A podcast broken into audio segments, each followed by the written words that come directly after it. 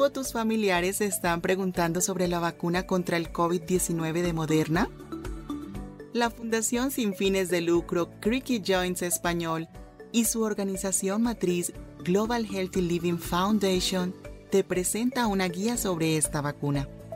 Visita cjes.org para más información.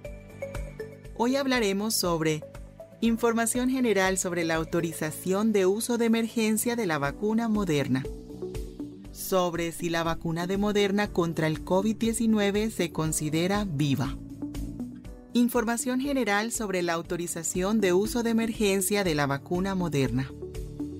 Otorgar una autorización de emergencia no es lo mismo que la vacuna con licencia oficial y aprobada por la FDA significa que, dada la emergencia potencialmente mortal de la pandemia COVID-19, los expertos en salud pública, virología y enfermedades infecciosas están de acuerdo en que los beneficios de la vacuna superan los posibles riesgos y efectos secundarios.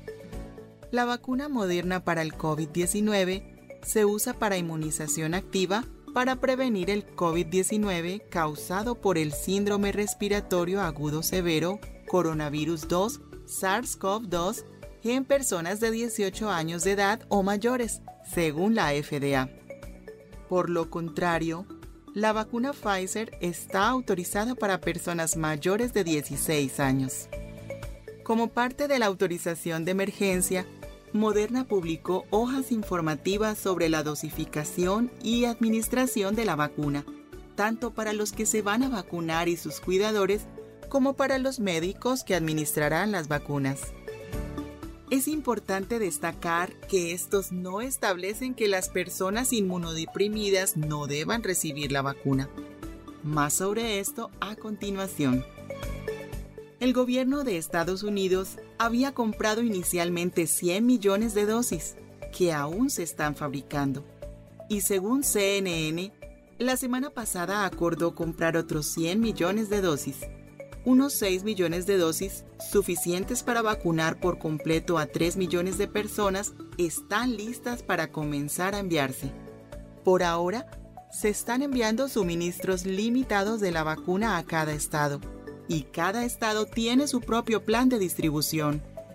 La mayoría de las dosis van directamente a hospitales y sistemas de salud para vacunar a los trabajadores de la salud. A medida que haya más dosis disponibles, las personas que viven y trabajan en hogares de ancianos y centros de atención a largo plazo serán las siguientes en la fila. Después de esto, los planes de distribución se vuelven menos claros pero las vacunas se priorizarán para los trabajadores esenciales y las personas mayores de 65 años y con afecciones de salud subyacentes que aumentan el riesgo de COVID-19 grave. Esto puede no incluir necesariamente a personas con afecciones inflamatorias o autoinmunes, sino que se centra más en las comorbilidades que pueden tener algunos de estos pacientes, como obesidad, enfermedades cardíacas, enfermedades pulmonares y más.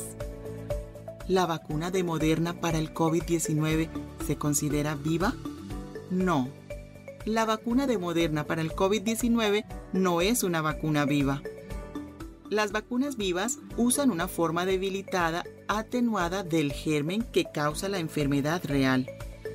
Por ejemplo, la vacuna contra la varicela usa una versión viva del virus varicela zoster este tipo de vacuna puede ser más riesgoso para las personas que toman medicamentos inmunosupresores, como productos biológicos o medicamentos antirreumáticos modificadores de la enfermedad DMARDS.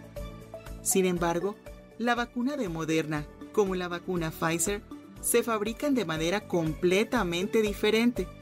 No puede contagiarte con el coronavirus. Se llama vacuna de ARN mensajero o ARNM también has escuchado que lo refieren como mRNA en las noticias, porque esta es la abreviatura en inglés. El coronavirus tiene proteínas puntiagudas que sobresalen de él. Estas proteínas puntiagudas permiten que el virus ingrese a tus células y comience a replicarse. La vacuna de ARNM contiene ARN mensajero o material genético que nuestras células pueden leer para producir proteínas. La vacuna enseña a las células de tu cuerpo a producir proteínas puntiagudas de coronavirus para que el cuerpo aprenda a reconocerlas y genere una respuesta del sistema inmunológico. El ARNM es muy frágil y no se puede inyectar directamente en el cuerpo, por lo que está rodeado por una capa de partículas de grasa en la vacuna. Es esta capa de lípidos la que también diferencia la vacuna moderna de la vacuna Pfizer. La capa de lípidos de la vacuna de Pfizer requiere que se almacene a temperaturas ultra frías, aproximadamente menos 100 grados Fahrenheit. La capa de lípidos de la vacuna de Moderna es más indulgente.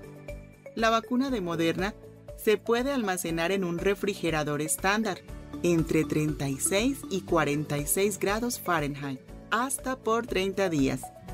Y también se puede almacenar en un congelador estándar, menos 4 grados Fahrenheit, hasta por 6 meses. También se puede dejar a temperatura ambiente hasta por 12 horas. Todo esto hace que la vacuna moderna sea más fácil de enviar y distribuir especialmente en entornos comunitarios fuera de los grandes sistemas de atención médica y en áreas rurales. Gracias por aprender un poco más sobre la vacuna contra el COVID-19. Te invitamos a que visites cjes.org para más información. Te deseamos bonito día y buena salud de parte del equipo de Creaky Joints Español y Global Healthy Living Foundation.